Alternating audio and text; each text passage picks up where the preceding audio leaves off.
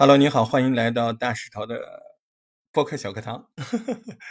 怎么叫小课堂？它本来就小啊。嗯，我又不是什么大师啊，就是喜欢这个怎么说呢？嗯，就喜欢琢磨琢磨啊，怎么入门快一点。嗯，我也想研究高深，但是发现到那儿就就就就水平就到了就不行。带入门还行啊，带入门确实还可以啊，都带了十几届那个什么播客学院那个点评官，人家给钱的好不好？哎，那平常呢，可能有很多的小伙伴他说，那我在生活当中啊，我有没有办法练习呀？哪些基本功最重要啊？我们今天就讲一个，这个特别重要，就是说话的意识习惯。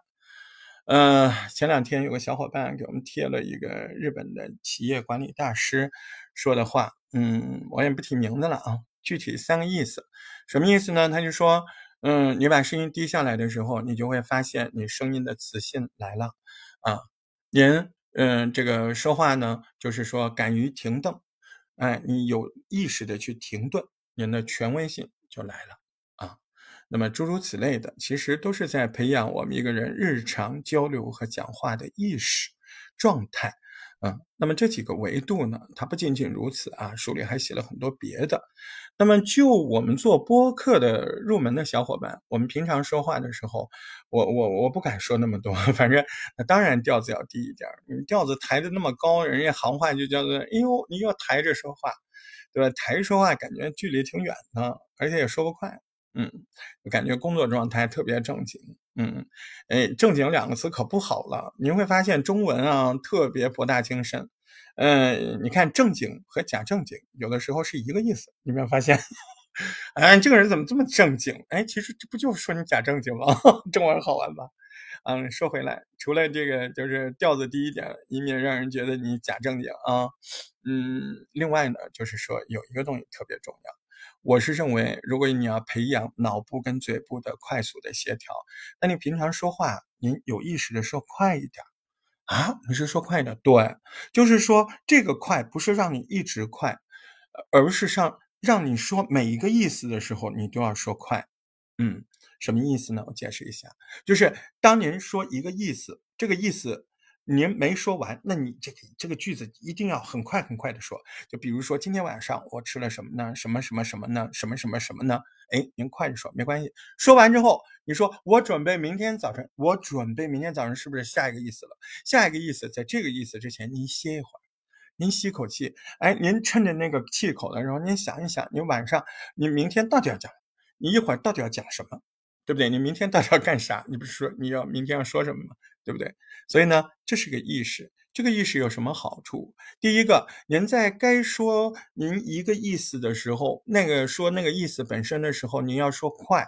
啊，您说快有什么好处呢？因为你要说快，你脑子得快呀。你脑子一快，嘴一快，你这样经常这么快速的说话，你脑部跟嘴部的协调能力在不断的锻炼。这是第一个好处。那第二个好处是什么呢？哎，因为您说话不可能只讲一个意思，你是各个小意思和小意思配合组成了一个大意思。您组的好，那才叫有意思，对不对？啊，回过来，嗯，那一个小意思跟一个小意思之间，您自然的停顿了，就显得您说话很有层次啊。一个意思接着一个意思，接着一个意思，您是一个意思一个意思的来的。对吧？就是天然的养成了随着意思来组织话语流的习惯。嗯，您说就这两个就已经挺好了。后后您是做播客的，那就必须涉及到第三个好处。第三个好处是什么呢？您不不会一直都一个人做节目，您更多的时候典型性播客，其实它就是谈话播客。单播们，其实是模仿，好像有一个人在跟你谈，但你毕竟是一个人，没有真实跟别人发生对话，您只是假想那个场景，还原那个场景，对吧？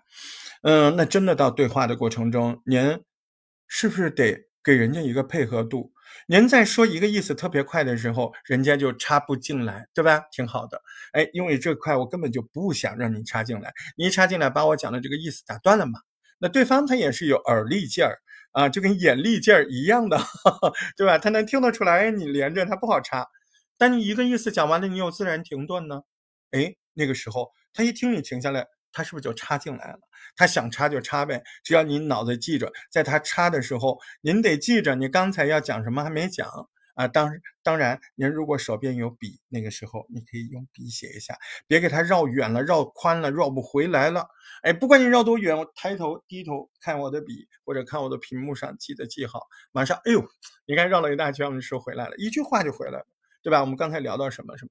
哦，原来，嗯，我在说意思的时候，很快的说自己的一个意思，在一个意思和一个意思之间留空，还有助于啊，在对谈的时候，我们养成很好的配合的讯号，对吧？我说的快，那个讯号就是你别插进来，别插进来。啊，我说的慢，啊，我停下来了。嗯，我一个意思说完了，那个意思就是，哎，我这儿有空，你他妈想说你说呀，是不是挺好的？所以，总而言之。啊，这个小节目我们采用开头呼应，我们怎么办呢？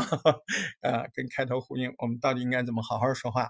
平常好好说话，您就可以这么说：把一个意思说的时候，您说快一点；一个意思说完，说下一个意思之前歇一会儿，歇一会儿，既是想一想怎么说好下一个话题，又是让给对方是不是有可能要插句话、问句话。